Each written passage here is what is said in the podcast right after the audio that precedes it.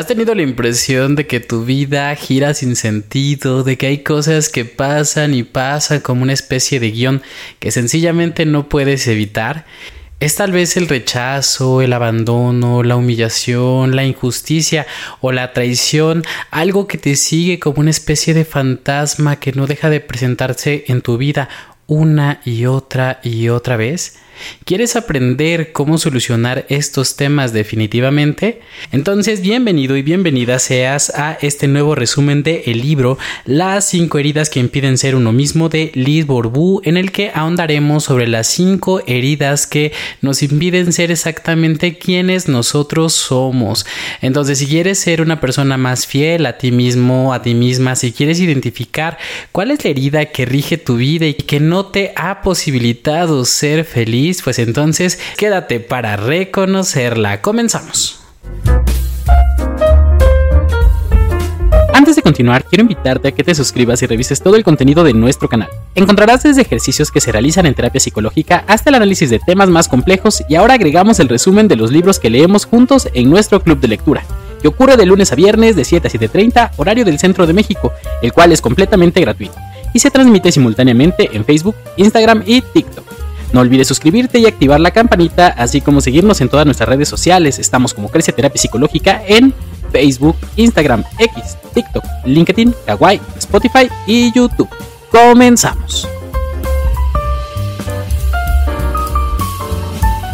Bueno, pues vamos a comenzar con este libro de la sanación de las cinco heridas de Liz Borbú, estas cinco heridas que impiden ser uno mismo y que, bueno, sepan que va a ser un poco diferente de los otros capítulos que hemos visto a través de estos resúmenes, ya que trae descripciones demasiado puntuales que es difícil decir de pronto con otras palabras, por lo tanto, es muy probable que en muchas ocasiones vaya a estar dando explicaciones muy literales, hay cuestiones que tienen que ver con cómo lo van a notar, que tienen este a través de su complexión física, de su composición física, a través también del uso de su vocabulario, a través de las enfermedades que se traducen en su cuerpo por estas heridas, a través también de los momentos en que estas heridas se forman, pero también quédense hasta el final para que entiendan cómo es que se van a dar cuenta de que la sanación realmente depende de que ustedes se hagan muy en la mente cómo es que estas heridas se proyectan en ustedes en el día a día, cómo es que afectan en la manera en que se relacionan con ustedes mismos y con las otras personas. Entonces, en ese momento es en el que se vuelve realmente relevante. Por lo tanto, pongan atención a todas las descripciones para que ustedes, y tomen muchísima nota, ¿eh?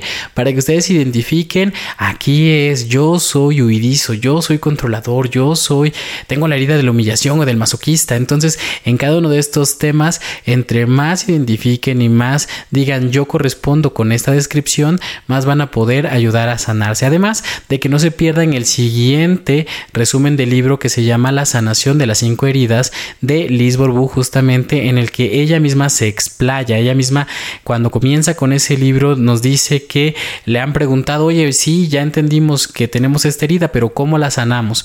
Entonces dice, váyanse al quinto capítulo y se dio cuenta de que no era suficiente. Por lo tanto, hizo un libro completo para el tema de la sanación de las cinco heridas. Por lo tanto, este resumen consiste mucho más en que ustedes puedan identificar cuál es la herida que domina a su vida. Comenzamos para que ustedes comiencen a identificarse y no se pierdan cómo sanar las heridas en el siguiente libro. Primero que nada es importante reconocer quién es Liz Borbú.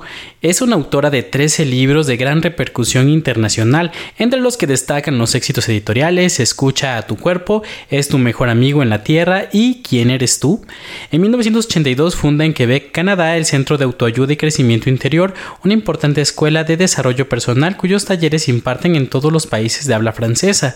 Sus libros han sido recibidos con expectación y entusiasmo en el mundo. Entonces es una de las autoras de habla francesa que más repercusión han tenido en todo el mundo y cuyos libros la verdad es que han influenciado demasiado la manera en que nosotros podemos llegar a ver cómo vemos a nuestro cuerpo, cómo vemos estas heridas especialmente.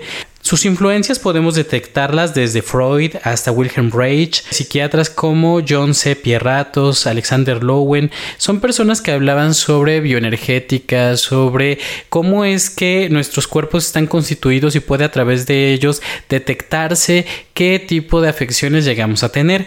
Muchas de estas teorías han tenido muchísimas controversias a lo largo de la historia. Algo que me gusta muchísimo de su sinceridad es la siguiente nota que viene en el prólogo dice, no existe prueba científica alguna de lo que se propone en este libro, pero te invito a comprobar mi teoría antes de que la rechaces y sobre todo averiguar si puedes ayudarte a mejorar tu calidad de vida. Yo soy fiel testigo de que si probablemente hay unas partes que dices, híjole, ¿cómo es que voy a asimilar esto de una manera científica? Al mismo tiempo cuando te permites la apertura de buscar en tu propio cuerpo estas razones, estas heridas, te das cuenta de que en realidad sí, sí es cierto las tenemos presentes y de hecho en la consulta psicológica es muy común que a través de estas heridas pueda sacar muchísimos de los temas fundamentales de mis usuarios y usuarias, es decir, cuando exploramos cada una de estas heridas es que sale su verdadero yo, sus verdaderos traumas, aquellas cosas que necesitan trabajar con urgencia e incluso aquellos temas que en la actualidad siguen molestándoles y que detectan desde sus más tiernos inicios.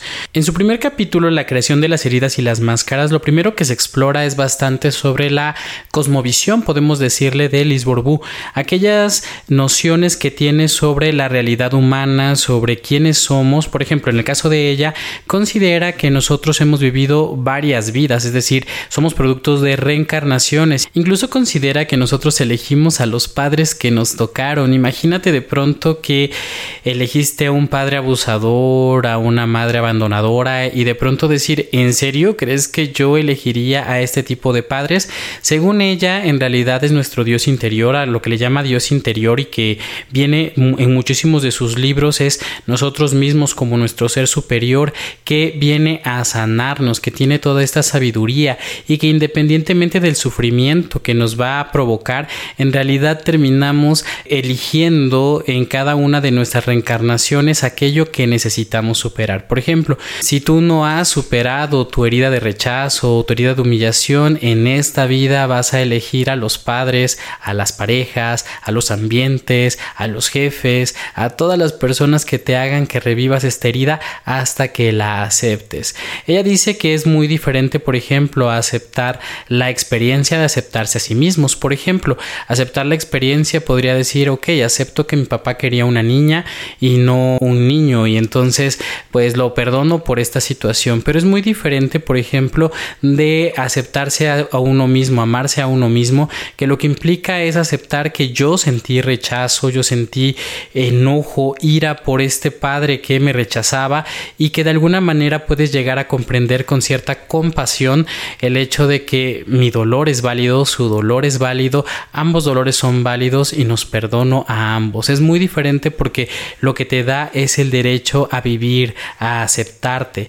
Aceptar no significa significa simplemente que le demos like a la experiencia y digamos, ok, sí, no hay ningún problema con esto, sino que nos ayuda a experimentar y aprender a través de lo que vivimos. Adquirimos conciencia de las circunstancias que trae consigo esta experiencia, así que todo lo que decimos o no, lo que hacemos o no, lo que decimos o no, e incluso lo que pensamos y sentimos entraña estas consecuencias que nosotros vamos a ir experimentando a lo largo de nuestra vida. Lisborbu considera también que a lo que nosotros vinimos a este mundo es a ser nosotros mismos, a vivir con libertad. Sin embargo, pasamos por algunas etapas cada uno de nosotros a los que les conoceremos como episodios de crisis en la infancia y en la adolescencia. Es posible que lleguen a ser normales para los seres humanos estas crisis, pero lo cierto es que no son naturales. El niño que actúa naturalmente, que es equilibrado y que tiene el derecho a ser el mismo, no pasa por este tipo de crisis. Por desgracia, este tipo de niño casi no existe. Ella observa que la mayoría de los niños pasan por las siguientes cuatro etapas. La primera es la alegría de ser uno mismo. Esto ocurre en la primera etapa de nuestra existencia. Sin embargo, en cuanto más nos involucramos en nuestra sociedad, después conocemos el dolor de no tener el derecho de ser como nosotros queremos ser, de no poder ser nosotros mismos. Cuando notamos las repercusiones del medio ambiente que nos dicen no seas así, contrólate, es niño malo, eres un cochino, todo ese tipo de situaciones van haciéndonos notar que en realidad ser nosotros mismos no es tan aceptado, no nos permiten ser. Entonces este dolor se traduce en una crisis que después se traduce en la tercera etapa que es la rebeldía. Y después de la rebeldía viene una parte en la que intentamos reducir el dolor a través de resignarnos y terminar por crear una nueva personalidad para transformarnos en lo que otros desean que seamos. Es decir primero pasamos por estoy muy feliz de ser yo mismo después resulta que yo no puedo ser yo mismo y puedo responder de dos maneras diferentes. Primero me vuelvo rebelde e intento de todas maneras imponerme y hay personas que se pueden quedar estancadas toda su vida en esta etapa y hay otras personas que se resignan y entonces se transforman en aquello que las otras personas desean de ellos. Eso se traduce en la complacencia. Entonces nos volvemos o rebeldes o complacientes y por eso es que se forman estas heridas de las que nos habla Liz Borbú, que es una forma de defensa. Son cinco defensas. Es el rechazo, el abandono, la humillación, la traición y la injusticia.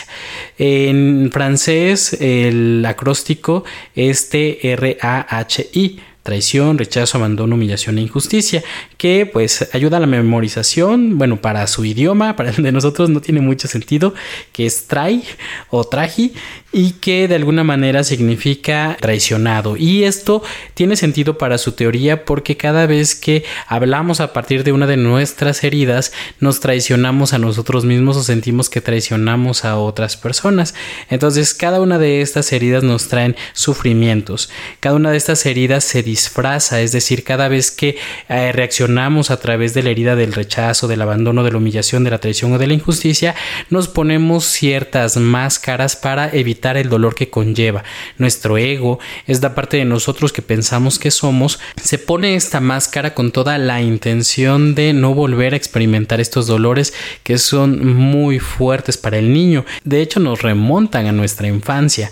El rechazo, por ejemplo, utiliza la máscara del huidismo el abandono utiliza la máscara del dependiente, la humillación utiliza la máscara del masoquista, la traición utiliza la máscara del controlador y la injusticia utiliza la máscara de el rígido. La importancia de la máscara está en función del tamaño de la herida, es decir, en cuanto más grande sea la herida, es más probable que la utilicemos con más frecuencia. La manera en la que nos vamos a dar cuenta regularmente de cuál es la herida que estamos utilizando a veces tiene que ver también con nuestra fisiología, se traduce en cómo se ve nuestro cuerpo y es algo que vamos a analizar en cada una de las heridas que vamos a estar analizando. Hay una analogía que para que podamos entender mejor cómo funciona esto de las heridas es que te imagines que te cortaste la mano, pero que de alguna manera tú quieres ignorar que esa herida está allí, por lo tanto te pones una venda para intentar decir, pues ya no pasa nada. Entonces viene una persona y te toma de la mano, sin la intención de lastimarte, pero aún así le dices, oye, me lastimas.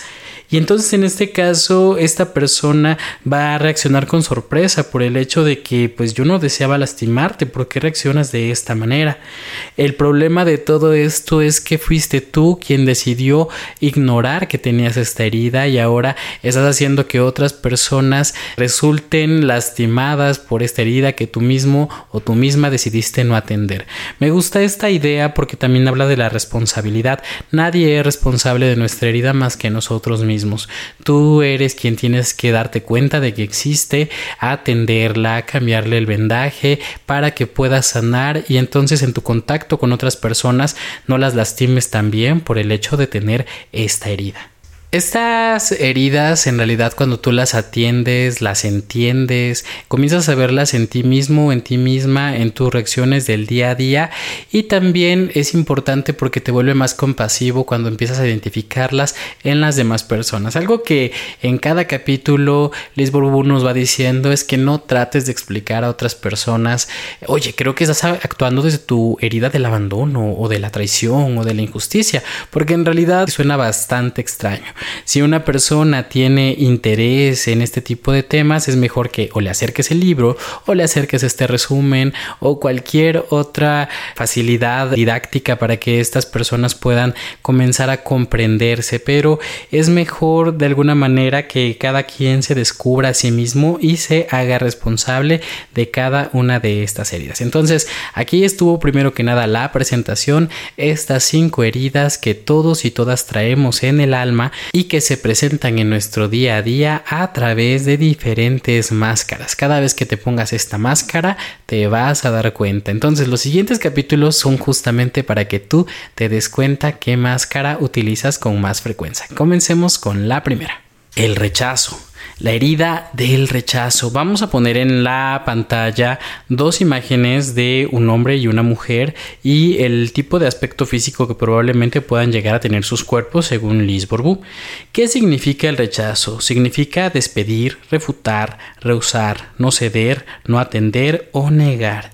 Esta es una de las heridas más profundas y de hecho es la primera que se forma. Incluso es una que se puede formar antes de nuestro nacimiento. Algo que la distingue y que la hace tan dolorosa es que justamente las personas que la padecen piensan que no tienen derecho a existir. Algunas razones por las cuales esta herida se puede presentar desde el nacimiento tiene que ver, por ejemplo, si fuiste un niño o una niña no deseada, si pues tu embarazo o tu gestación ocurrió por accidente, si tus papás deseaban a una persona del sexo contrario, hay muchísimas razones por las cuales un padre puede rechazar a su hijo y esto mismo se empieza a formar en el cuerpo del bebé desde que está en el útero. Eh, realmente sabemos de alguna manera si nos desean o no nos desean a través de los neurotransmisores que produce nuestra madre.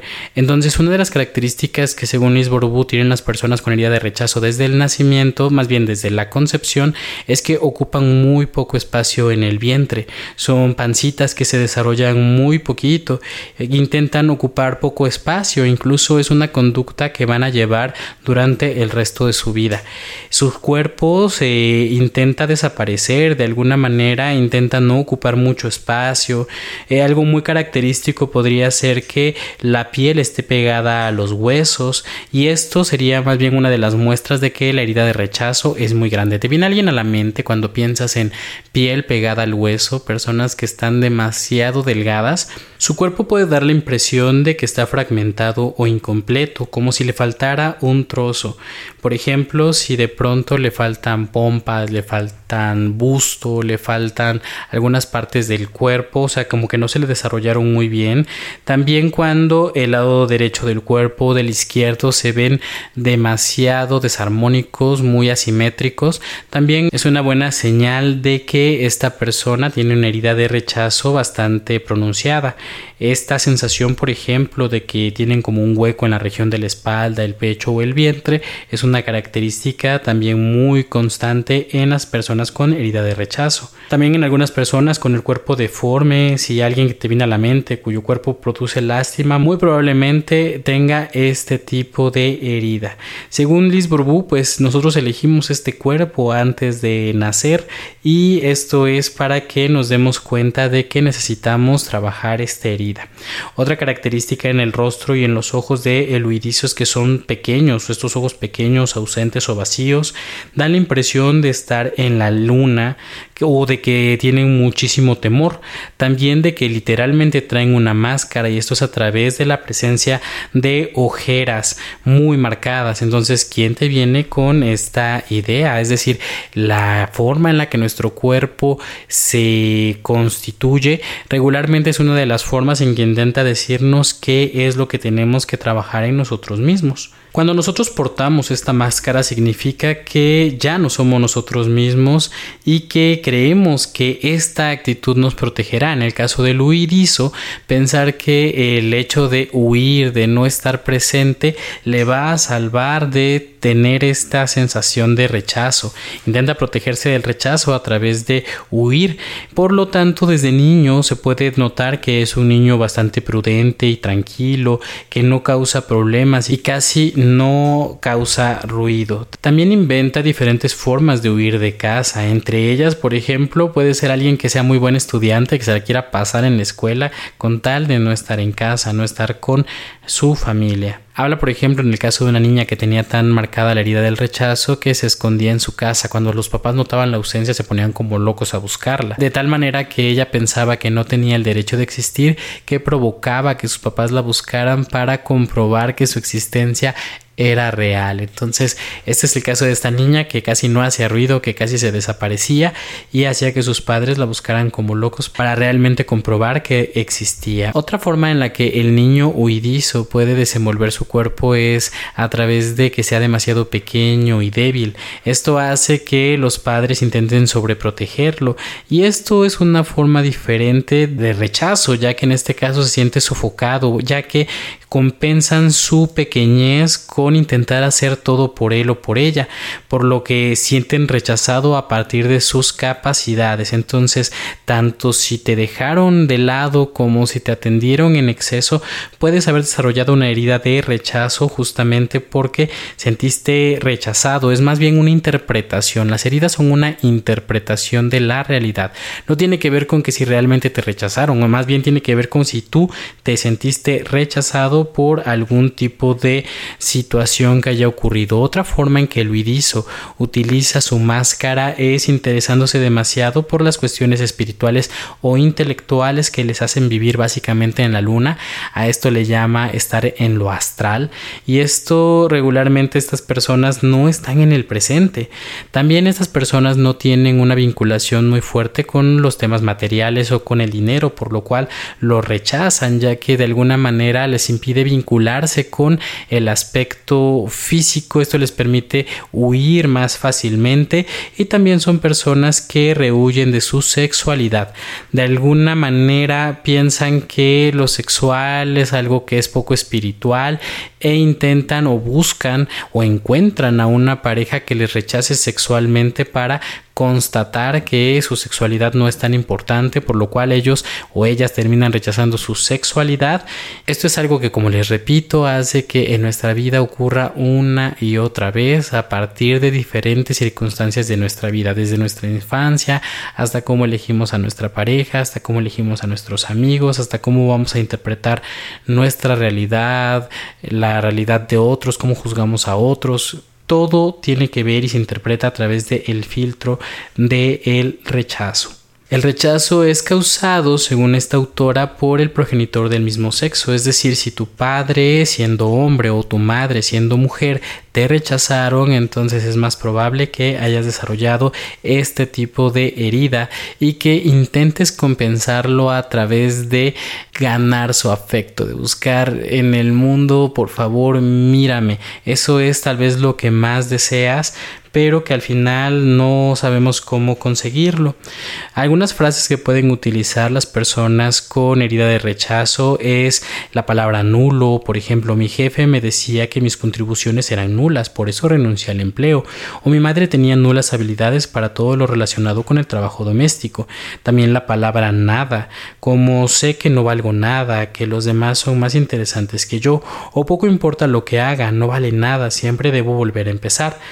Incluso la palabra inexistente, como cuando se les pregunta cómo es tu vida sexual o cómo son tus relaciones con esa persona, el udizo responderá de manera regular inexistentes. También pueden utilizar de manera constante la palabra desaparecer, como por ejemplo, mi padre consideraba a mi madre una cualquiera y yo quería desaparecer, o yo quería que mis padres desaparecieran.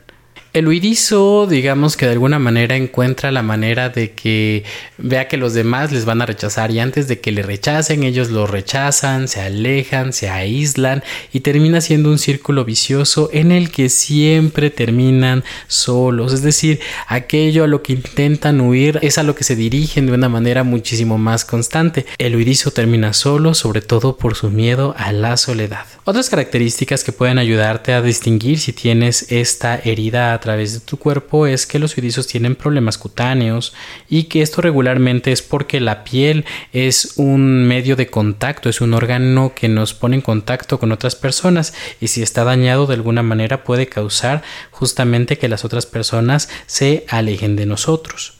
Otra característica es que busca la perfección en todo lo que hace, ya que considera que si comete algún error será juzgado por ello. Para él, ser juzgado equivale a ser rechazado. Como no cree en la perfección de su ser, lo compensa intentando alcanzar la perfección en todo lo que hace. Por desgracia, confunde el ser con el hacer. Su búsqueda de la perfección puede llegar a volverse obsesiva. Desea a tal punto hacer todo a la perfección que cualquier tarea le tomará más tiempo de lo necesario de este modo atraerá hacia sí otras situaciones de rechazo por parte de los demás. Algunas enfermedades que pueden distinguir a la persona con herida de rechazo es que puede sufrir diarreas, que de manera simbólica rechaza cualquier tipo de nutriente que llega a su cuerpo. También puede padecer arritmias, que también simbólicamente significa esta necesidad de escapar de su corazón, de su cuerpo. También es muy probable que sufra algún tipo de cáncer o enfermedades relacionadas con el rencor o el odio. En este caso, porque le es muy difícil perdonarse a sí mismo y perdonar a sus padres, especialmente a su progenitor del mismo sexo, lo cual en muchos estudios se ha relacionado, por ejemplo, la presencia del el cáncer con estos sentimientos negativos de odio y de rencor. Es muy probable que las personas con herida de rechazo tengan problemas respiratorios porque sienten muchísimo pánico, sean propensos a las alergias, también que recurran al vómito para eliminar lo que acaban de ingerir e incluso a veces prefieran porciones muy pequeñas, es decir, también tendientes a la anorexia o a hacerse purgas como una forma de rechazar los alimentos. Entre otros males está la agorafobia, el abusar del azúcar, se vuelven depresivos o maníacos depresivos y se pierde también en la personalidad de aquellos en los que admira, es decir, pueden volverse fans de otras personas ya que otras personas son más dignas de ser que ellos mismos. Como en todas las otras heridas, los comportamientos propios del huidizo o las enfermedades propias del huidizo son dictados por el temor de revivir las heridas de rechazo, es decir, por miedo a evitar el rechazo es que se forma esta defensa que se nota en su cuerpo. Entonces, sobre todo, tienes que darte cuenta de si esto está presente en ti, si coincides con muchos de los factores que se describen en este libro. Así que vamos a hacer un resumen del resumen de esta herida para saber si es que tú correspondes. Primero que nada, surgimiento de la herida del rechazo, de la concepción al primer año de vida, no sentir el derecho a existir, y se origina con el progenitor del mismo sexo. La máscara es de huida o del huidizo. El progenitor que lo provoca es el del mismo sexo. El cuerpo está contraído, angosto, delgado o fragmentado. Sus ojos pueden ser pequeños, atemorizados o con la impresión de llevar un antifaz. Su vocabulario más común puede ser nulo, nulidad, nada, inexistente, desaparecer. Su carácter es el desapego a lo material, perfeccionista, intelectual, Pasa por fases de gran amor a fases de odio profundo, no cree en su derecho a existir, tiene dificultades sexuales, se cree inexistente y carente de valor. Procura la soledad, se contrae, tiene la capacidad de hacerse invisible, busca diferentes medios para huir, se deslinda del mundo, se siente incomprendido, tiene dificultades para dejar vivir a su niño interno. Su gran o el más grande es el pánico. En la alimentación se caracteriza por la pérdida de apetito, por las emociones o el temor, ingiere porciones pequeñas, para huir consume azúcar, alcohol o drogas y tiene predisposición a la anorexia y la bulimia. Enfermedades posibles, cutáneas, diarrea, arritmia, cáncer, problemas respiratorios, alergias, vómitos, desmayos, estados de coma, hipoglucemia, diabetes, depresión, suicida o psicosis. Capítulo 3. El abandono o la herida de abandono. Abandonar a alguien es apartarse de él, dejarlo o no querer ya tener absolutamente nada que ver con él. Muchas personas confunden el rechazo con el abandono. ¿Cuál es la diferencia? Si uno de los miembros de una pareja, por ejemplo, decide rechazar al otro, lo repele para no tenerlo junto a sí. Sin embargo, si decide abandonarlo, se aleja, se marcha para distanciarse temporal o definitivamente Otra diferencia con respecto a la herida del rechazo es que el rechazo está muy reflejado en el ser, por ejemplo, la persona que siente que no tiene derecho de ser, de existir, de ocupar un espacio. Sin embargo, el abandono tiene más que ver con el tener y el hacer en este plano de existencia. Algunas situaciones que pueden hacer que un niño pueda llegar a sentirse abandonado es que su mamá se encuentre ocupada con un nuevo bebé, que éste sea más enfermizo y que de pronto pues ya deje de prestarte atención a ti. Si tus papás salen a trabajar todo el día y no están al pendiente de ti, o si tienes problemas perinatales, o imagínate que uno de tus padres es hospitalizado, sobre todo tu mamá, que es con quien estás más acostumbrado a estar y que de pronto ya no esté para ti, te puedes llegar a sentir abandonado. También incluso hay ocasiones en que el abandono puede ser temporal, que te dejen encargado con la abuela, con el tío, mientras ellos se van de vacaciones, por ejemplo, se puede vivir como un abandono.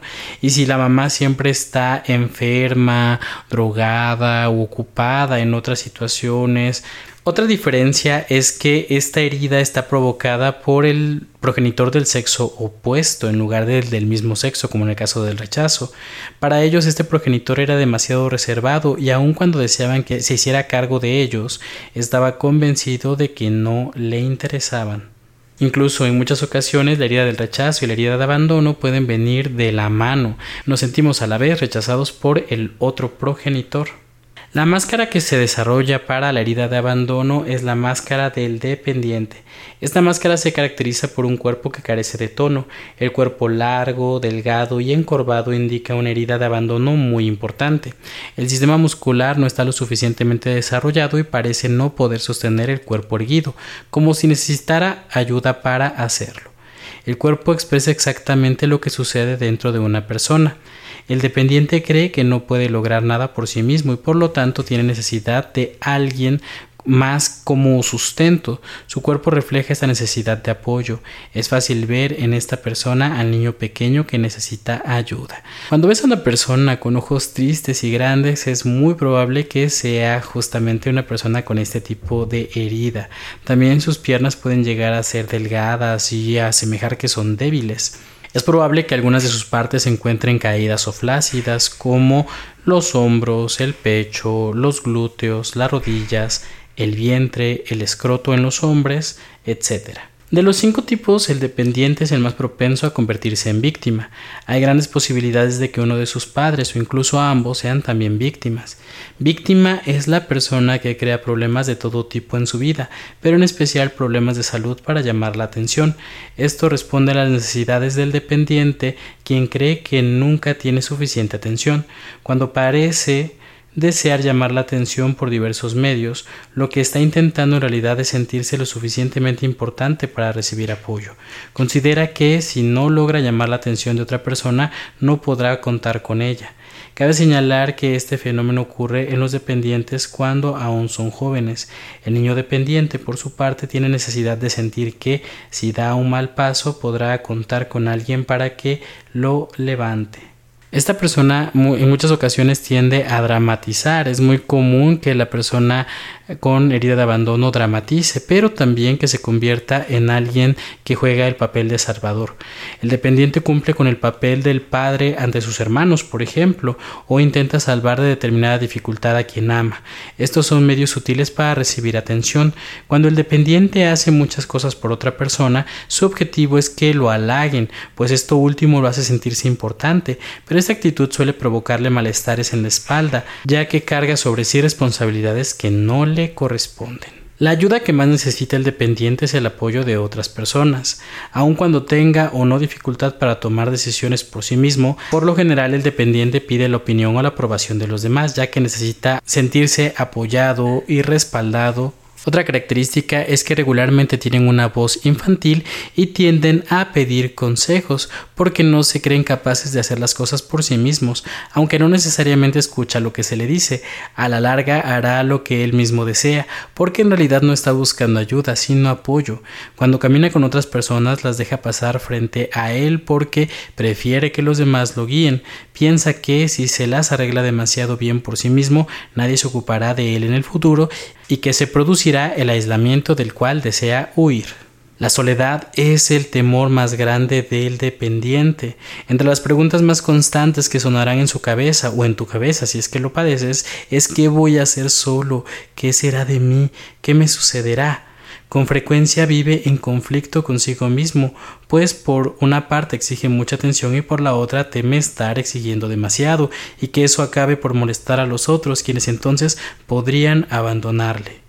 La tristeza es la emoción más intensa que experimenta el dependiente. Constantemente siente esta tristeza en lo más profundo de su ser, sin que pueda comprender o explicar de dónde proviene.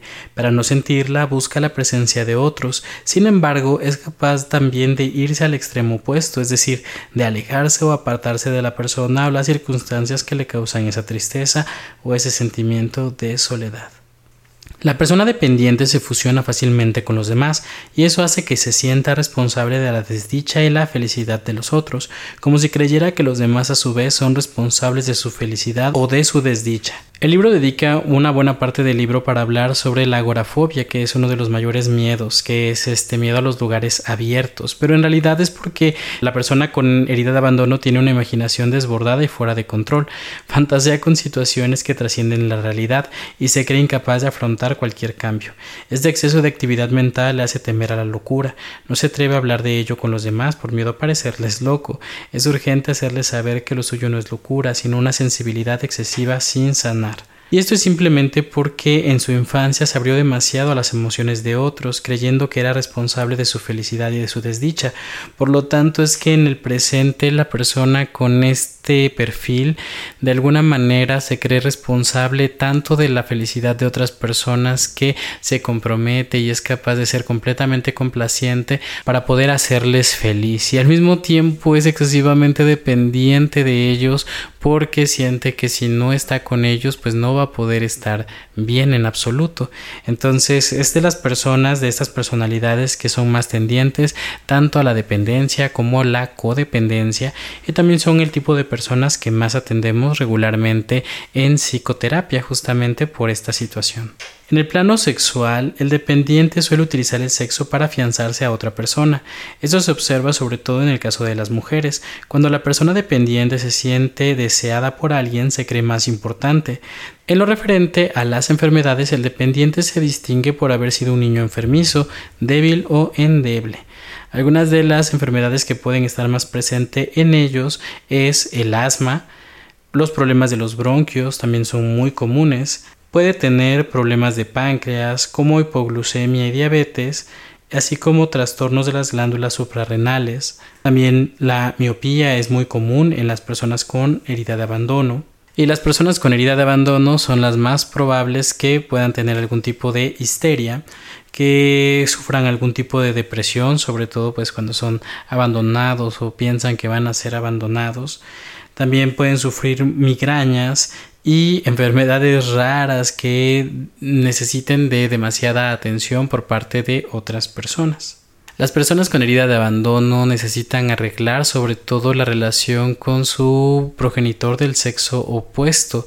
Sobre todo en el caso de las personas heterosexuales, pues es mucho más común entonces que tengan esta dependencia, por ejemplo, del hombre a la mujer o de la mujer al hombre y que no puedan dejar de elegir personas que intenten abandonarlos. Este guion no va a dejar de repetirse en su vida a menos que ustedes trabajen este problema que hayan tenido con sus padres. Las personas con herida de abandono hacen todo por no volver a sufrir este abandono y regularmente de quien más temen este abandono es de las personas del sexo opuesto.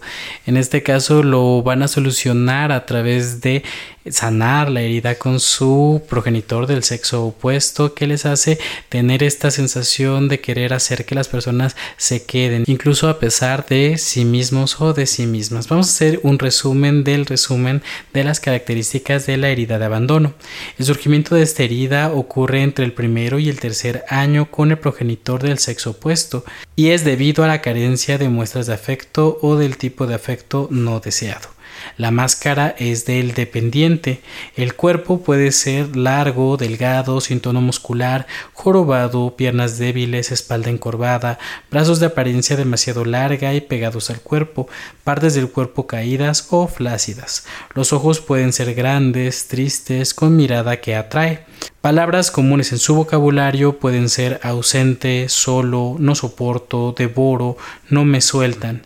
Su carácter regular es de víctima, se puede fusionar con otra persona, tiene la necesidad de la presencia, de la atención, el soporte y sobre todo puede tener necesidad de atención, soporte y sobre todo apoyo. Pide muchos consejos, acuérdense tiene dificultad para aceptar una negativa, la emoción más común es la tristeza, llora con facilidad, causa lástima, un día está alegre, al otro está triste, se retrae físicamente de los demás, es una persona muy mental o muy psíquica, gusta de tener espectadores que le estén observando, que le dirijan atención, busca la independencia a pesar de que pues obviamente la desea y no la desea gusta del sexo y bueno a veces lo utiliza incluso como una forma de allegarse con otras personas de que éstas estén presentes en su vida. Su temor más grande es la soledad. En la alimentación es una persona que puede tener buen apetito puede ser bulímico es decir comer demasiado tener como atracones de comida gusta de alimentos blandos como el pan entre otros y come con lentitud. Entre las enfermedades posibles que aqueja su cuerpo por esta herida de abandono están problemas lumbares, bronquitis, migrañas, hipoglucemia, agorafobia, diabetes, problemas en las glándulas suprarrenales, miopía, histeria, depresión, enfermedades raras que atraen la atención e incluso enfermedades incurables. Capítulo 4. La herida de humillación. Primero, ¿qué es la humillación? Es la acción de sentirse rebajado, de rebajarse o de rebajar a alguien más de manera descarada. Los sinónimos de esta palabra son sumisión, vergüenza, mortificación, vejación o degradación.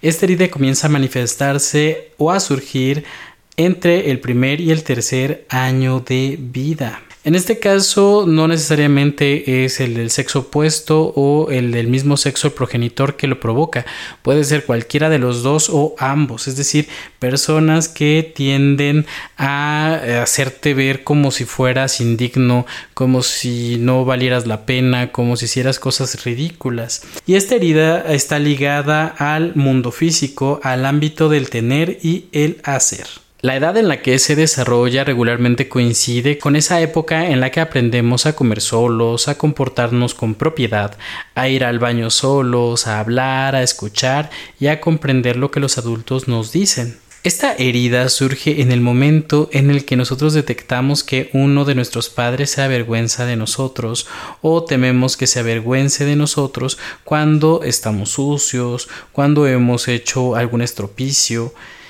principalmente si esto ocurrió en público, cuando estamos mal vestidos, sin importar la situación que provoca que eh, nos sintamos rebajados, desagradados o comparados, la herida se despierta y comienza a adquirir importancia. Vamos a tomar el caso de un bebé que de pronto empieza a jugar con sus heces y empieza a embarrarlas en la pared, en la cara, en la cabeza, que es muy común. Y el padre le dice, eres un cochino. Y en ese momento él se siente humillado y avergonzado por algo que tiene que ver con su propio cuerpo. Eso es lo que determina el por qué se convierte en algo vergonzoso y que termina repercutiendo en su propio cuerpo. Otras de las formas en que se pudo haber formado es que hayamos tenido algún tipo de cuestión sexual y que nos hayan humillado a partir de eso. Por ejemplo, cuando nos tocamos los genitales o si de pronto abrimos la puerta y encontramos a alguno de nuestros padres desnudo y este se molesta e intenta ocultarse. Entonces, esta persona aprenderá a avergonzarse del el cuerpo pensando que esto es algo de lo que no nos podemos sentir orgullosos. O qué tal si de pronto salimos a jugar con nuestras mejores ropas y las ensuciamos y esto todavía cualquiera de estas circunstancias se vuelve mucho más grave cuando nuestros padres se lo platican a otras personas y seguramente muchos allá cuéntenos en los comentarios si de pronto tienen el caso de, de estos papás que de pronto humillaban o los hacían sentir avergonzados frente a sus compañeritos, sus novias, sus novios cuando los visitaban en su casa por cosas que se supone que hicieron y que ustedes deberían de sentir algún tipo de vergüenza. Bueno, pues este tipo de situaciones pueden generar un trauma que se deriva en una herida de humillación que tiene esta situación de que eh, nos sentimos mal con nosotros mismos. La máscara que utiliza la persona con herida de humillación es la de el masoquista. El masoquismo es el comportamiento de una persona que encuentra satisfacción e incluso placer al sufrir. Aun cuando lo hace inconscientemente procura el dolor y la humillación, la mayor parte de las veces se las ingenia para hacerse daño o para castigarse antes de que alguien más lo haga. Una persona puede vivir una experiencia de vergüenza o de humillación sin que aparezca dicha herida, es decir, sin que se desarrolle una herida de humillación, pero por otra parte la persona masoquista puede vivir a sí una experiencia de rechazo y sentirse humillada antes que rechazada. Es cierto que cualquiera de las heridas puede sentir vergüenza en algún momento, la sienten sobre todo si se les sorprende en algo infragante. Sin embargo, las personas con herida de humillación son las que parecen sentirse más a menudo avergonzadas, uno se siente culpable cuando considera que lo que ha hecho o ha dejado de hacer está mal. Cuando nos avergonzamos, juzgamos que no hemos actuado correctamente con respecto a lo que acabamos de hacer. La soberbia o el orgullo son lo contrario de la vergüenza. Cuando una persona no está orgullosa de sí misma, por lo general está avergonzada de ella misma, se acusa y tiende a querer ocultarse. Una persona puede sentirse culpable sin sentir vergüenza, pero no puede tener vergüenza sin sentirse culpable.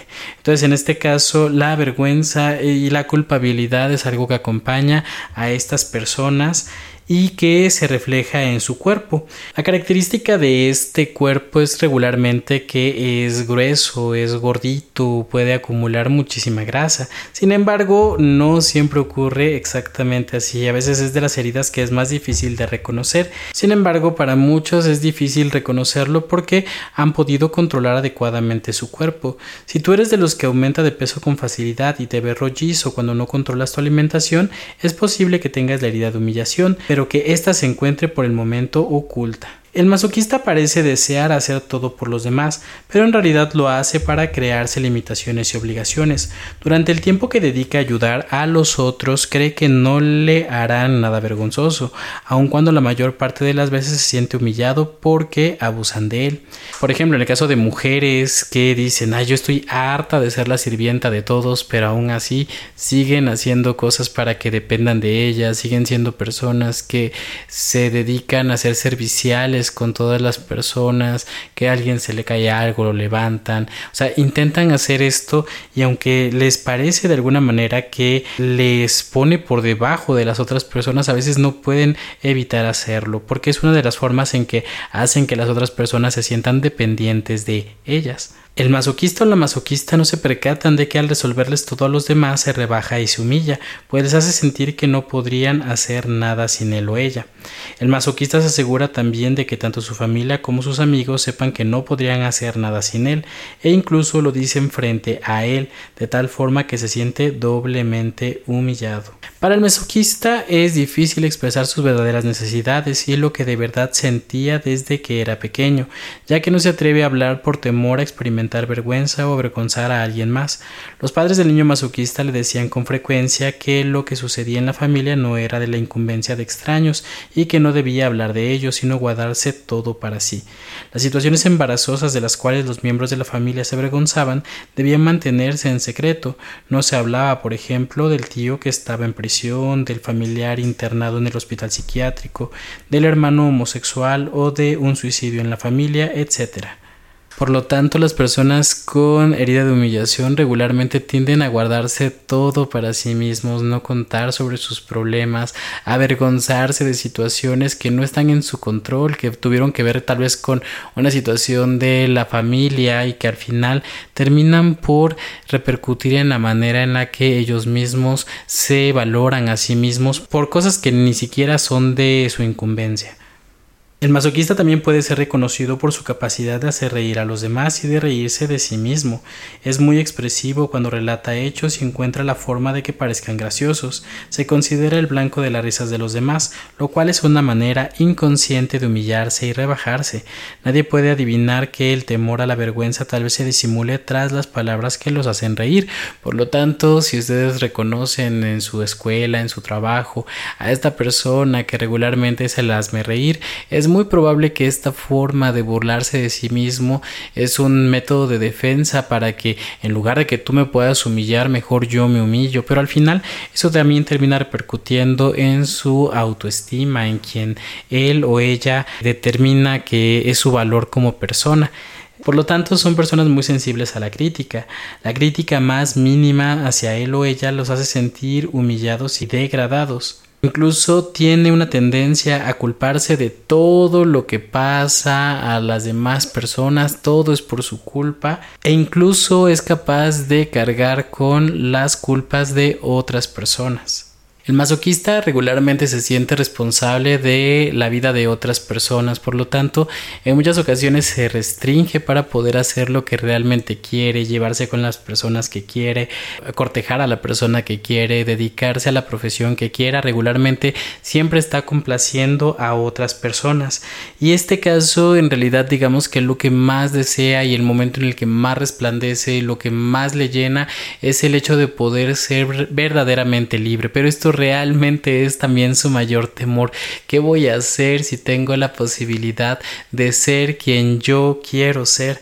Entonces regularmente tiende a la vergüenza cuando expresa sus verdaderas necesidades. Son incluso personas que a veces puede ser que hasta se aguanten las ganas de ir al baño o de tomar agua para poder complacer a otras personas. Están demasiado poco en contacto con su propio cuerpo y regularmente lo que más necesitan para ellos mismos para sanarse es justamente darse la oportunidad de escucharse, de escuchar a su cuerpo, de hacer lo que les demanda y justamente de ser libres. Eso es lo que más están buscando. Por lo tanto, a pesar de que la persona quiere ser libre, siempre encuentra una manera distinta de no serlo. Por ejemplo, el hombre que se cree libre para tener a todas las compañeras que desea se crea de golpe muchos problemas relacionados con su tiempo para poder ver a todas y para asegurarse de que ninguna de ellas conozca la existencia de las otras. Imagínense, entonces soy libre sexualmente y soy prisionero de que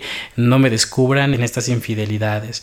O el hombre que se siente aprisionado en casa con su esposa controladora, se va a para sentirse libre de ella, se va a buscar tres empleos que ahora lo van a prisionar porque no va a tener tiempo para él mismo. O la mujer que vive sola y para ser libre se compra su propia casa, después se encuentra prisionera de todas las actividades para poder mantener su casa limpia. Entonces, esta persona de alguna manera lo que encuentra es que a pesar de que busca la libertad, siempre encuentra nuevas maneras de aprisionarse. ¿Cómo puedes detectar si tienes una herida de humillación muy en el interior de ti es que regularmente siempre estás a merced de otras personas, sientes que tu vida no te pertenece, sientes que no tienes el derecho de vivir tu vida como tú mereces y que de alguna manera incluso el vivirte como tú desearías debería de causarte algún tipo de vergüenza porque eres una persona egoísta que no piensas en las demás personas. Entonces es una de las maneras más comunes en las que te puedes dar cuenta si tienes esta herida muy latente en ti. También son personas que regularmente, antes de que alguien más los critique, se critican a sí mismos para evitar esa pena de ser humillados por otras personas y en su trabajo también busca ser como el mediador, ¿no? El que está en medio de todos, como un amortiguador, el que recibe los golpes, el que intenta que no haya problemas. Entonces, eh, según el puesto que tengas, también te puedes dar cuenta o el papel que juegues dentro de la empresa donde trabajas es que eres una persona que regularmente asume o evita que los demás eh, tengan problemas entre sí. Por todas estas situaciones que acabo de comentar, el cuerpo del masoquista muestra que está cargando demasiado peso sobre su espalda. Cada vez se encorva más por cargar con los problemas de otros o sufre dolor de espalda. Por eso también es que en muchas ocasiones desarrollan un cuerpo rollizo para poder cargar con todas estas situaciones o acumulan demasiada grasa corporal para evitar ser heridos de una manera simbólica. El masoquista o la masoquista tienen el don de atraer situaciones en las que se exponen a que los demás los humillen. Los siguientes son algunos ejemplos. Una mujer atrae a un hombre que se tambalea en público cuando bebe demasiado. Una mujer atrae a un hombre que coquetea sin cesar con otras mujeres frente a ella. Un hombre atrajo la atención de una mujer que es grosera, sobre todo con los compañeros de trabajo de él. Una señora ensucia su ropa, ya sea por falta de control de la vejiga o porque su flujo menstrual es muy abundante. Un hombre o una mujer tienen el don de ensuciar su atuendo cuando come en público. En el caso del hombre, la comida cae sobre su corbata y en el de la mujer sobre su pecho. Bueno, y en estos casos, en cada ocasión son formas que, por cierto, les hacen sentir una vergüenza muy grande. Y este tipo de vergüenza se repiten en su vida como si fueran inevitables y siempre encuentran algo. A mí siempre me pasa esto. Si vengo de blanco, me, te aseguro que me ensucio. Y bueno, y eso se termina ocurriendo porque es una profecía autocumplidora. También es muy común que la persona con la herida de humillación tenga problemas en el ámbito sexual, ya que piensa que su cuerpo es algo vergonzoso. En las mujeres puede llegar a ocurrir que cuando les salen los senos, pues intenten ocultarlos. En el caso de los hombres, cuando practican la masturbación, pues al pensar que es algo muy sucio y desagradable, pues tiendan a intentar ocultarse y sentirse pues personas poco aptas por el simple hecho de haberla practicado. Dentro de las enfermedades que pueden aquejar a la persona masoquista son dolores de espalda y la sensación de pesadez sobre hombros son muy frecuentes. También pueden padecer problemas respiratorios, problemas de piernas y de pies como varices, esguinces y fracturas.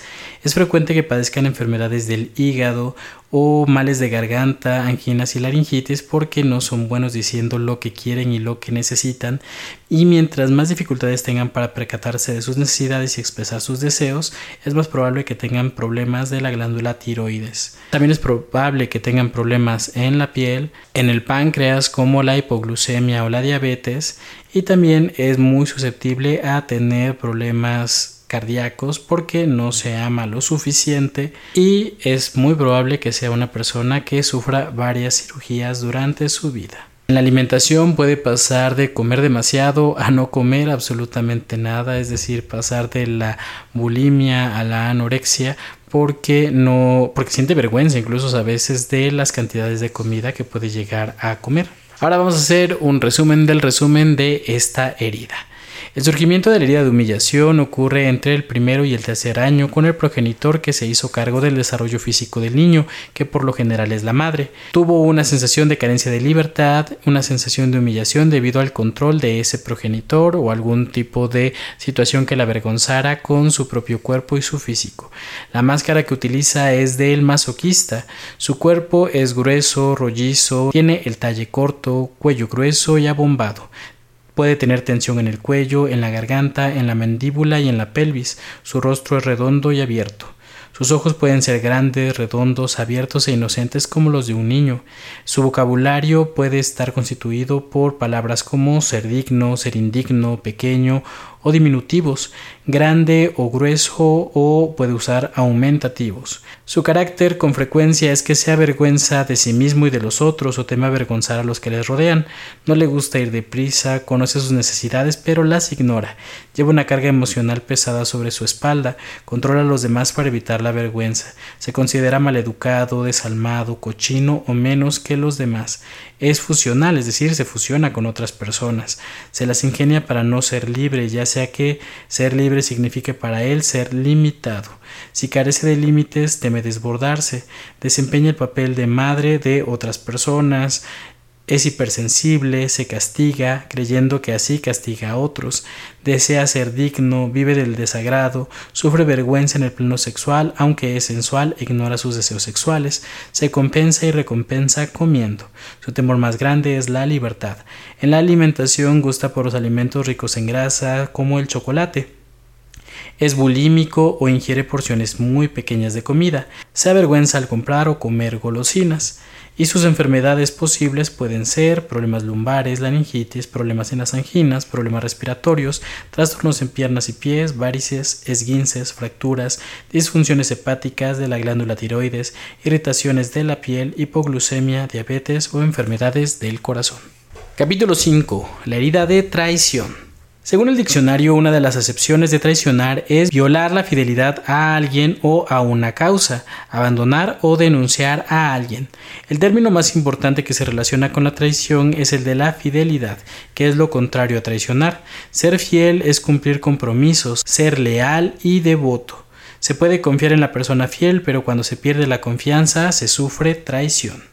Esta herida surge entre los 2 y los 4 años, cuando se desarrolla nuestra energía sexual y aparece el llamado complejo de Edipo. Esto ocurre desde Freud, esta teoría sobre con quién sentimos esta vinculación sexual y no necesariamente es un deseo, sino sencillamente esta conciencia de la propia sexualidad. Entonces, por lo regular se vive con el progenitor del sexo opuesto, aunque ocurre de una manera diferente a veces en personas homosexuales y una breve explicación de cómo, según Freud, se desarrolla este complejo de Edipo. Primero que nada, es natural que el bebé se fusione desde el nacimiento con la madre y que tenga una gran necesidad de atraer su atención y sus cuidados. Sin embargo, cuando la mamá le hace demasiado caso, pues de pronto el niño piensa que su mamá tiene que estar a disposición de él hasta tal punto de volverse su esclava y que piense que puede deshacerse de la atención de todas las demás personas, incluso del propio padre. Sin embargo, en este caso, la única manera en la que digamos que el niño puede no desarrollar este complejo de Edipo, o sea, de una manera disfuncional, es aceptar que el padre fue necesario para que él existiera y entonces en este caso puede aceptarlo y no tener esta competencia con él. Y así el padre no haya estado presente o no lo esté todo el tiempo, la madre siempre tiene que hacerle saber que el padre es importante y que necesita su propio espacio. Lo mismo ocurre pero a la inversa en el caso de las mujeres con respecto al padre cuando intentan eh, ser su todo, no llamar su atención, incluso a costa de que no le hagan caso a su mamá. Y bueno, en el caso tiene que ocurrir exactamente lo mismo. Tiene que darse la importancia a la mamá en la vida de la hija. Por lo tanto, en esta herida también es importante la persona del sexo opuesto, y el niño se siente traicionado por el padre del sexo opuesto cada vez que éste no cumple una promesa o cuando traiciona su confianza. Cuando el niño comienza a vivir experiencias de traición, cuando no cumplen con lo que él quiere y demanda, se crea una máscara para protegerse, al igual que lo hacen las otras heridas. Esta máscara es la de el controlador. El tipo de control que ejerce el controlador no es el mismo que ejerce el masoquista. El masoquista domina sus instintos. En el caso de él, lo que quiere demostrar es que él puede controlar absolutamente todo lo que pueda surgir. El controlador desarrolla un cuerpo que exhibe fuerza, poder y que parece decir yo soy el responsable, pueden confiar en mí. Es posible reconocer al hombre controlador por sus hombros firmes, por lo general más anchos que su cadera. En ocasiones, no obstante, no hay mucha diferencia entre la amplitud de los hombros y de la cadera. Sin embargo, como mencioné anteriormente, debes confiar en tu intuición. Un signo de que un hombre sufre fácilmente de traición es visible cuando la parte superior de su cuerpo parece a primera vista enmarcar mucha más fuerza que el resto. En la mujer controladora esta fuerza se concentra más bien en el nivel de la cadera, los glúteos, el vientre y los muslos. Algo que puede también distinguir al controlador o controladora es la mirada intensa y seductora. Cuando mira a una persona tiene el don de hacerla sentir especial e importante. Esta persona lo ve todo muy rápido, la intensidad de su mirada les ayuda a ver de golpe y en conjunto todo lo que sucede a su alrededor. El controlador utiliza con frecuencia sus ojos para mantener a los demás a distancia, cuando está a la defensiva o para fijar la imagen del otro y examinarlo de una manera que intimida. De esta forma se protege para no mostrar su debilidad, su vulnerabilidad o su impotencia. Una característica del controlador es que regularmente intenta prevenir que le vaya a pasar justamente la traición. Y en este caso pues regularmente genera altas expectativas sobre las demás personas lo cual después terminará haciendo que las personas le decepcionen pues nadie puede cumplir con esas expectativas al pie de la letra el controlador tiene una personalidad fuerte, afirma lo que cree con fuerza y espera que los demás se adhieran a lo que él piensa. Se forma rápidamente una opinión sobre alguien o algo y está convencido de tener la razón. Da su opinión de manera categórica y desea a toda costa convencer a los demás. Utiliza con frecuencia la expresión ¿me entiendes? para asegurarse de que se ha dado a entender bien. Cree que cuando alguien más lo entiende significa que está de acuerdo con él, lo cual por desgracia no siempre es el caso. La persona controladora se encarga de de pronto no participar en algunas situaciones donde sabe que no va a tener el control total de la situación, por lo tanto a veces suele incluso huir de estas situaciones.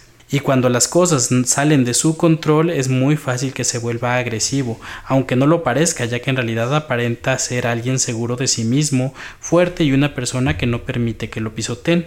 Sin embargo, puede cambiar muy rápidamente, de pasar de ser todo amor a de pronto ser una persona que monta en cólera a la menor provocación. Le es difícil delegar una tarea y depositar su confianza en otros, tiende a verificar continuamente si se está realizando según sus expectativas, también le es difícil mostrar a alguien más cómo hacer las cosas cuando la otra persona es lenta para aprender, porque el controlador no tiene tiempo que perder.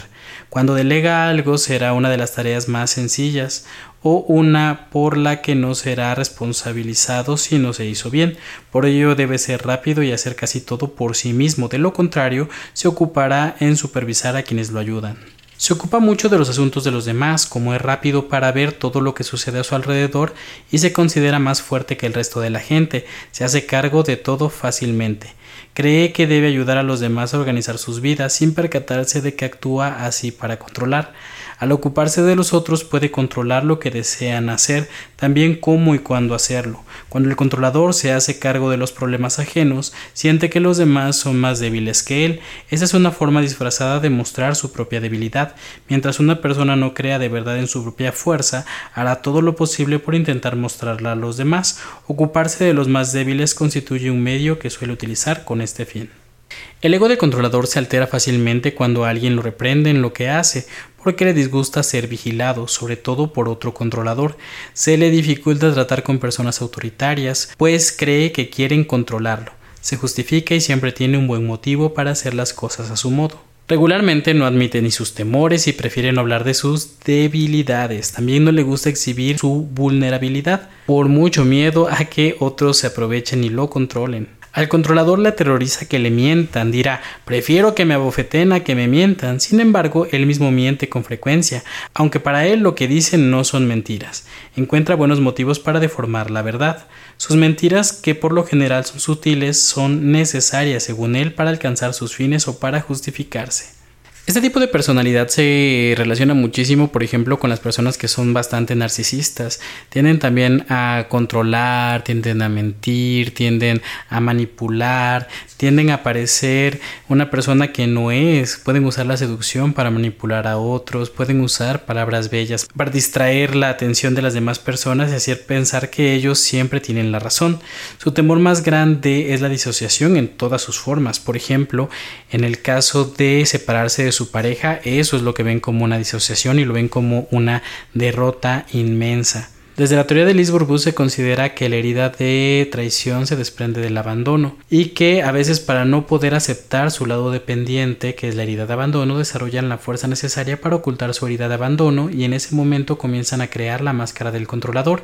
Si se mira bien a esta persona se verá la máscara del dependiente en sus ojos, ojos tristes o caídos, en su boca caída o en algunas partes de su cuerpo encorvadas o que carecen de tono muscular, es decir, la máscara de la traición se sobrepone a la máscara del abandono del dependiente para justamente que no nos demos cuenta de que son personas que en realidad tienen mucho miedo.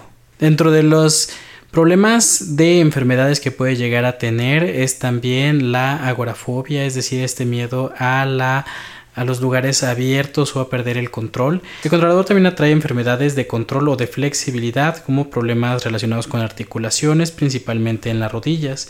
Es propenso a enfermedades de pérdida de control de determinadas partes del cuerpo como hemorragias, impotencia sexual, diarrea, etc. Puede llegar a tener problemas digestivos o de hígado o estómago, regularmente por la cólera que pueden llegar a acumular. Puede llegar a también tener fuegos bucales, sobre todo cuando acusa consciente o inconscientemente al sexo opuesto de ser repugnante, según Liz Y ahora vamos a ver un resumen del resumen de la herida de traición. El surgimiento de la herida ocurre entre los 2 y los 4 años con el progenitor del sexo opuesto y se debe a la pérdida de confianza o expectativas no satisfechas en la conexión amor o amor sexual y ocurre también por la manipulación de alguno de sus padres. La máscara que usa es la del controlador. Su cuerpo exhibe fuerza y poder. En el varón los hombros son más anchos que la cadera y en la mujer la cadera más amplia y fuertes que los hombros. Pueden tener pechos y vientres abombados. Sus ojos tienen una mirada intensa y seductora. Sus ojos ven todo rápidamente. El vocabulario que usan puede estar disociado. ¿Me entiendes? Soy capaz. Deja que yo lo haga solo. Lo sabía. Teme confianza, no confío en él. Su carácter se caracteriza por hacer creer que es una persona responsable y fuerte, intenta ser especial e importante, no cumple sus compromisos y sus promesas o para cumplirlos tiene que forzarse. Miente fácilmente, es manipulador, seductor, tiene muchas expectativas, su estado de ánimo es dispar, a veces cambia.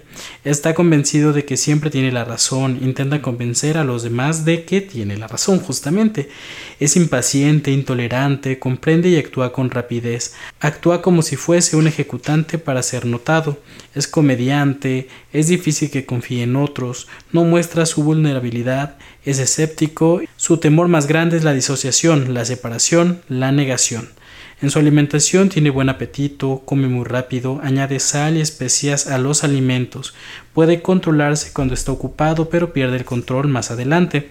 Las enfermedades posibles son enfermedades de control y de pérdida de control como agorafobia, espasmofilia, sistema digestivo, males que terminan en itis y herpes bucal.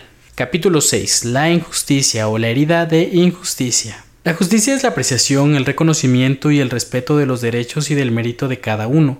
Como sinónimo de la palabra justicia tenemos rectitud, equidad, imparcialidad e integridad. La persona que sufre injusticia es por consiguiente la que no se siente apreciada o respetada en su justo valor o que cree que no recibe lo que merece. También se puede sufrir injusticia cuando se recibe más de lo que se cree merecer. En consecuencia, la herida de injusticia puede ser causada al pensar que tenemos más cosas materiales que otros o por el contrario que no hemos recibido lo suficiente. Esta herida se desarrolla entre los 3 y los 5 años, cuando empezamos a desarrollar nuestra individualidad y tomamos conciencia de que somos una entidad aparte que tiene ciertas diferencias con otras entidades, es decir, empezamos a compararnos con otras personas. Algo que es muy común es que esta herida se desarrolle con el progenitor del mismo sexo, con el que regularmente se tiene una relación amable pero de alguna manera fría y distante, apenas como con ciertas formalidades, es decir, no sin este afecto que distingue a muchos padres con sus hijos. Es algo bastante superficial que no acaba de encajar con estas personas. El rígido procura la justicia y la exactitud a toda costa. Como llega a ser perfeccionista, intentará ser siempre justo. Piensa que si lo que dice o hace es perfecto, será necesariamente justo. Le resulta muy difícil comprender que, al actuar con perfección, de acuerdo con su propio criterio, puede resultar al mismo tiempo injusto. Quien sufre injusticia es más propenso a sentir envidia de quienes tienen más y de quienes, según él, no lo merecen. También es posible que esté convencido de que los demás lo envidian porque él tiene más. Los celos son diferentes de la envidia, son muy comunes en el dependiente o en el controlador.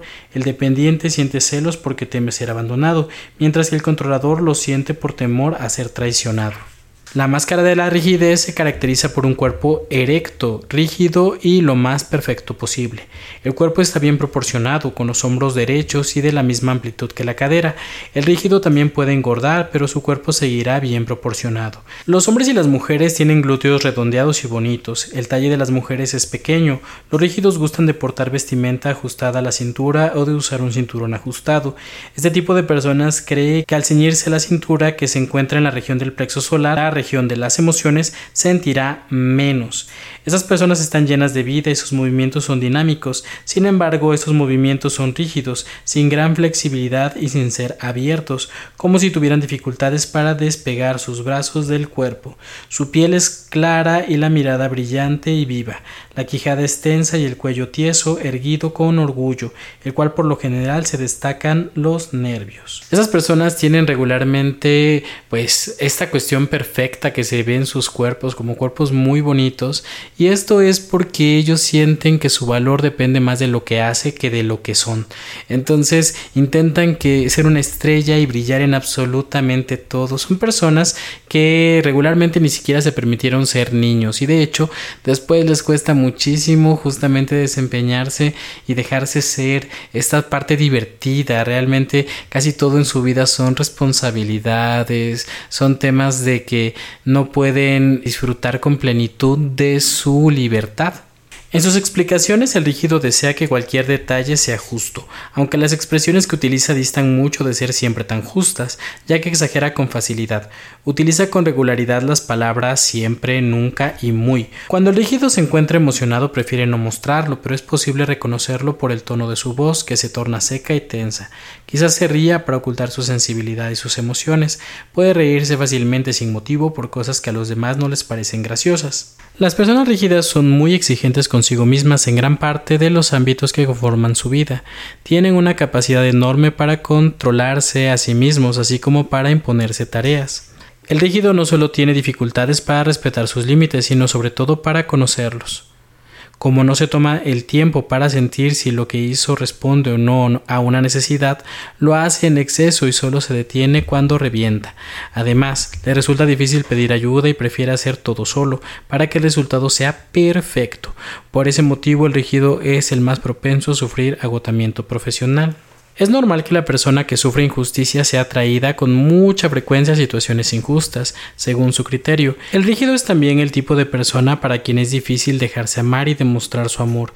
Por lo general piensa demasiado tarde lo que debería haber dicho o las muestras de afecto que debería haber dado a quien amaba. Suele prometerse que lo hará cuando lo vuelva a ver, pero cuando se presenta la ocasión lo olvida. Pasa entonces por una persona fría y no afectuosa. Al actuar así es injusto con los demás y sobre todo consigo mismo, ya que se priva de expresar lo que realmente siente. A esta persona le cuesta mucho dejarse tocar tanto física como emocionalmente, por lo tanto es muy común que tenga problemas cutáneos. Es fácil verlo con los brazos pegados al cuerpo, las manos cerradas en puños y las piernas pegadas una contra la otra. Son indicios de un cuerpo cerrado. Si te reconoces en la herida de la injusticia y llevas la máscara del rígido, lo primero que debes hacer es admitir el número de veces que has sido injusto con los demás y sobre todo contigo mismo, en un solo día.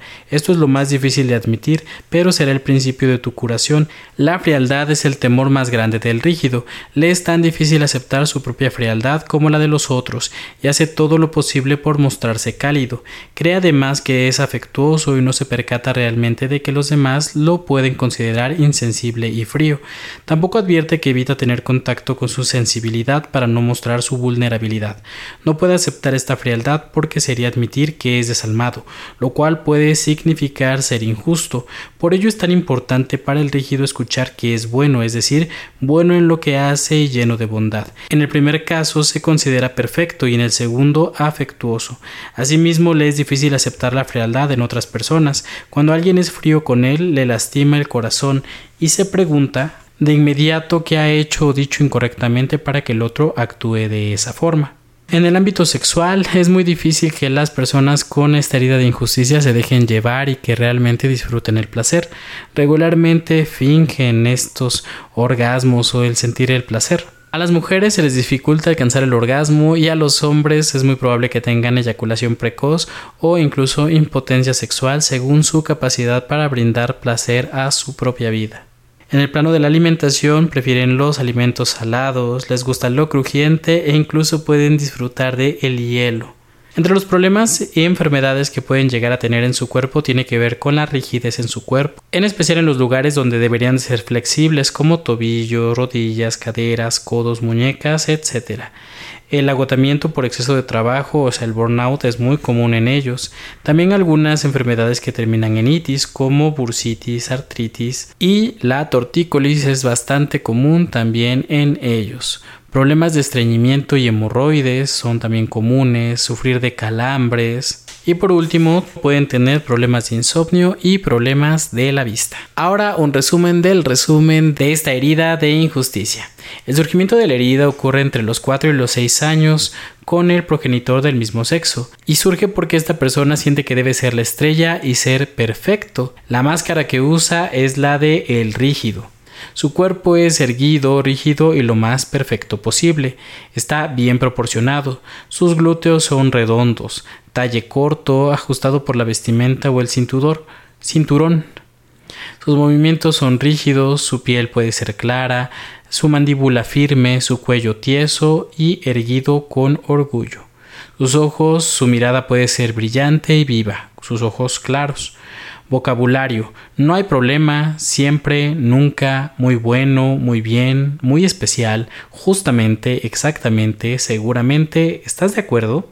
Su carácter se caracteriza por ser perfeccionista, envidioso, se desvincula de sus sentidos, cruza los brazos con frecuencia, actúa para destacar con objeto de ser perfecto, es demasiado optimista, vivaz, dinámico, se justifica mucho, tiene dificultad para pedir ayuda, puede reír sin motivo, para ocultar su sensibilidad, tono de voz es seco y tenso, no admite que tiene problemas, duda de sus decisiones, se compara con el mejor y con el peor, dificultad general para recibir, considera injusto recibir menos y más injusto aún recibir más que los otros, tiene dificultad para sentir placer sin sentirse culpable, no respeta sus límites y se exige mucho, se controla, gusta del orden, rara vez se enferma, es duro con su cuerpo, es explosivo, frío, le es difícil mostrar su afecto, gusta de tener una apariencia sensual. Temor, su temor más grande es la frialdad. La alimentación que prefiere son los alimentos salados más que los dulces. Le gusta todo lo que es crujiente, se controla para no engordar, se justifica y se avergüenza cuando pierde el control.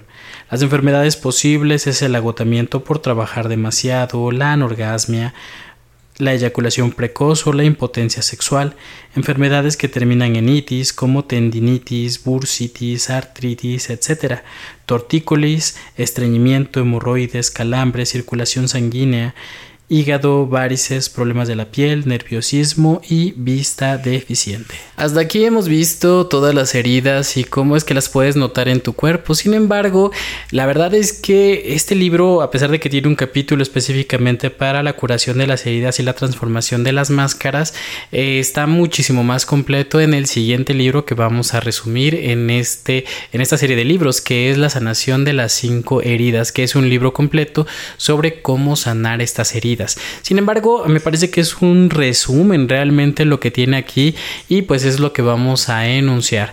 También es muy probable que en esta serie de capítulos, perdón, que en este libro específicamente, digamos que no me dé tanto la libertad tal vez de hablar con demasiada soltura porque es muy estricto, digamos que algunas cosas puntuales que va diciendo la autora. Así que eh, vamos a recapitular solamente cómo es que te vas a dar cuenta cuando te has puesto la máscara de cada una de estas heridas y primero que nada es reconocerlas. Ese es el primer paso para la curación de las heridas y la transformación de estas máscaras. Entonces tienes que reconocer, por ejemplo, que cuando se activa tu herida de rechazo te colocas la máscara del huidizo que te incita a desear huir de la situación o de la persona que crees que es la causa del rechazo por temor a sentirte en pánico o impotente. Esta máscara también puede convencerte de que seas lo más invisible posible, te retraigas de tu interior y no digas o hagas algo que provoque que el otro te rechace o aún más, también te hace creer que no eres lo suficientemente importante para ocupar el lugar que te corresponde, que no tienes el derecho a existir tanto como los demás. Entonces ahí te das cuenta que usaste tu máscara del huidizo. Cuando se activa tu herida de abandono, te colocas la máscara del dependiente, que te hace ser como el niño pequeño que tiene necesidad de atención y la busca llorando, quejándose o siendo sumiso ante lo que sucede, porque no puede creer, porque no cree poder lograrlo solo. Esta máscara te hace realizar maniobras para evitar que te dejen o para recibir más atención. Puede incluso convencerte de que te enfermes o seas víctima para obtener el apoyo o el soporte que buscas. Cuando la herida de humillación se activa, te colocas la máscara del masoquista, que te hace olvidar tus necesidades para no pensar sino en los demás y transformarte en una buena persona, generosa, siempre dispuesta a prestar sus servicios, incluso más allá de tus límites. También te las ingenias para cargar sobre tu espalda las responsabilidades y los compromisos de quienes parecen tener dificultades para realizar lo que deben, aún antes de que te lo pidan. Haces todo lo posible por ser útil, sobre todo para no sentirte humillado ni rebajado. Asimismo te las arreglas para no ser libre, aun cuando eso es tan importante para ti. Cada vez que tus actos o tu manera de proceder son motivados por el temor a sentir vergüenza o humillación, indicas que llevas puesta tu máscara del masoquista. Cuando vives la herida de traición, te colocas la máscara del controlador, que te vuelve desconfiado, escéptico, defensivo, autoritario y tolerante a causa de tus expectativas. Haces todo lo posible para demostrar que eres una persona fuerte y que no te dejas llevar o manejar fácilmente. Sobre todo intentas mostrar que no permites que los demás decidan por ti. Esta máscara te obliga a hacer todo lo posible para evitar perder tu reputación al grado de mentir, olvidar tus necesidades y echar mano de lo necesario para que los otros piensen que eres una persona fiable en la cual pueden depositar su confianza. Esta máscara también te hace proyectar la apariencia de una persona segura de sí misma, incluso cuando no tienes confianza en ti mismo y dudas de tus decisiones o actos. Cuando se activa la herida de injusticia, te colocas la máscara del rígido, que hace de ti una persona fría, brusca y seca en el nivel de tu tono muscular y tus movimientos.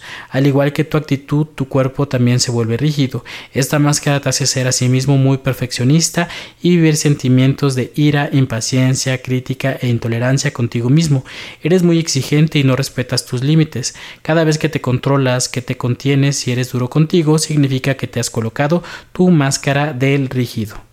Entonces hay formas en las que nuestros egos nos hacen creer que las máscaras nos van a salvar. Por ejemplo, el huidizo se convence de que se ocupa bien de sí mismo y de los otros para no sentir los diferentes tipos de rechazo que experimenta. El dependiente gusta de hacerse el independiente y decir a quien quiere escucharlo hasta qué punto se siente bien solo y no necesita de nadie. El masoquista se convence de que todo lo que hace por los demás le da a cambio un enorme placer y que cuando lo hace atiende sus necesidades es muy bueno para decir, así como pensar que todo marcha bien y para encontrar justificaciones para las situaciones o las personas que lo humillan. El controlador está convencido de que nunca miente, de que siempre cumple su palabra y de que no le teme a nadie mientras que el rígido gusta de decir a todos cuán justo es y que no tiene problemas en la vida. Además, prefiere creer que tiene muchos amigos que lo quieren como es. Las siguientes son algunas maneras con las que sabrás si tus heridas están en el camino correcto hacia la curación. 1. Tu herida de rechazo está en vías de sanar cuando cada vez ocupas más tu lugar y te atreves a afirmarte. Además, si alguien más parece olvidarse de que existes, no te sientes incómodo internamente. Cada vez es menor el número de situaciones en las que temes sentir pánico. 2. Tu herida de abandono está en vías de sanar cuando te sientes bien contigo mismo, si estás solo y buscas cada vez menos llamar la atención. La vida te resulta menos dramática. Poco a poco tienes más deseos de emprender proyectos e incluso si los demás no te apoyan, puedes continuarlos. 3. Tu herida de humillación está en vías de sanación cuando tomas el tiempo para conocer tus necesidades antes que las de los otros. Cargas menos sobre tu espalda y te sientes más libre. Dejas de crearte tus propios límites. Eres asimismo capaz de hacer preguntas o de exigir sin creer que molestas o que incluso jorobas. 4. Tu herida de traición está en vías de sanar cuando no vives con tanta intensidad las emociones del momento o cuando alguien o algo altera tus planes y cedes con facilidad. Cabe señalar que ceder significa dejar de estar sujeto a los resultados ya que todo suceda según lo que planeaste. Ya no intentas más ser el centro de atracción. Cuando te sientes orgulloso porque lograste una hazaña, puedes sentirte bien aun cuando los demás no te reconozcan. 5. La herida de injusticia está en vías de curación cuando permites ser menos perfeccionista y cometes errores sin montar en cólera o criticarte. Te permites mostrar tu sensibilidad y llorar frente a otros sin perder el control y sin temer que los demás te juzguen. Por lo tanto, aunque en realidad vamos a aprender bien cómo sanar cada una de estas heridas en el siguiente libro, La sanación de las cinco heridas, es importante que te des cuenta que creces como persona cada vez que te das cuenta de que no eres tú quien está hablando en todos los momentos de tu vida. Cuando te das cuenta de que tu ego es esta parte que te hace ser infeliz en tu día a día, que estás huyendo de una situación, que estás intentando controlarla demasiado, que estás siendo dependiente de otra persona y esto te hace infeliz, que estás siendo excesivamente complaciente con otra persona o que te juzgas o juzgas a otras personas de manera injusta. En esos momentos es que te tienes que dar cuenta que es tu ego el que habla a través del sufrimiento, el que está detrás de cada una de las cosas que tú estás tomando en tu vida, pero que eres tú quien debe Eres tú, tu Dios interno, el que tiene que tomar conciencia de no, no soy yo el que está tomando esta decisión, es mi herida, es esta máscara. Cuanto más te hagas consciente de que es la máscara la que está tomando el control de tu vida y te permitas más ser tú, esta persona que es capaz de crear, de sanarse a sí misma, es cuando vas realmente a curarte, a sanar. Esto ha sido todo por el capítulo del día de hoy. Yo soy Sergio Vergara, soy psicólogo clínico y si quieres aprender a sanar tus heridas, definitivamente puedes hacerlo a través de la terapia. Vas a aprender a conocerte muchísimo más, vas a aprender a identificar cuando estás hablando a través de cualquiera de tus heridas para poder cambiar tus patrones de comportamiento. Desde Nuevo Oriente 1611 en la bella ciudad de Puebla, les agradezco muchísimo que me hayan acompañado en este largo libro muchísimas descripciones y les agradezco muchísimo que estén aquí. Nos vemos en el próximo resumen del libro.